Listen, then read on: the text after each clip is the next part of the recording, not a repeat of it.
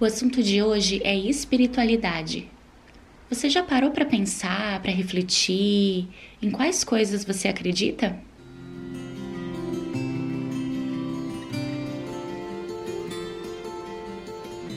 Oi, oi, pessoal, como vocês estão?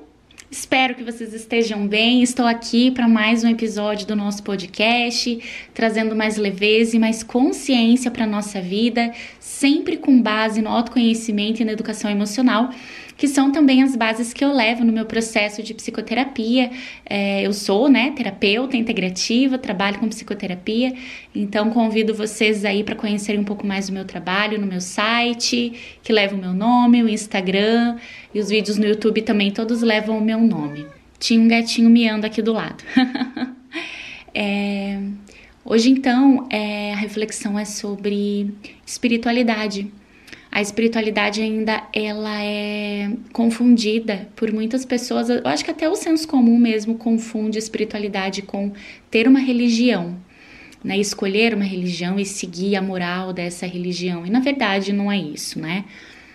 A espiritualidade é algo maior, é uma conexão, é o que faz sentido pra gente, né? É a, o nosso outro, a nossa outra esfera, né? Nós temos a o nosso corpo físico, temos o nosso corpo mental, emocional é, e o espiritual, que traz essa noção de espiritualidade, que é o, o sentido de vida, o que a gente entende né, na, da, das coisas que acontecem na nossa vida, os acontecimentos, um, quando somos pegos desprevenidos, aquilo que, e digo, a maior parte das coisas que nós não conseguimos controlar, quando não se trata só do livre-arbítrio do outro nem do nosso, da onde vem? É, é um sentido maior de existência mesmo, né? Aquilo que faz com que a gente se conecte com algo muito maior do que nós. E aí, de fato, vai muito da fé, das crenças de cada um. Mas por que, que eu trago esse tema de espiritualidade hoje? Porque é, eu quero desmistificar essa noção de espiritualidade como religião e eu já tenho um vídeo bem antigo no canal sobre isso lá no YouTube para quem quiser é, complementar esse, esse, esse, é, esse podcast. A espiritualidade ela já é muito trazida né, na psicoterapia quando se esgotam muitas vezes os recursos é, internos da pessoa. A terapia faz isso, né? Ela, ela desenvolve esses recursos, mas muitas vezes o paciente não está aberto naquele momento, ou está muito frágil, hum, ou está questionando muita coisa, e a espiritualidade vem como mais uma ferramenta para entendimento de muita coisa, ou pelo menos para fortalecimento naquele momento né, para enfrentar o que está acontecendo na vida desse, desse paciente. Já existem muitos estudos é, focando na espiritualidade, estudos médicos. É, tanto de outras especialidades como da psiquiatria, existem também estudos é, da psicologia com espiritualidade e estudos científicos, estudos sérios com amostra de pessoas, com pesquisa bem desenvolvida, é, bem estruturada. E vocês podem encontrar né, em sites confiáveis de pesquisa acadêmica na internet.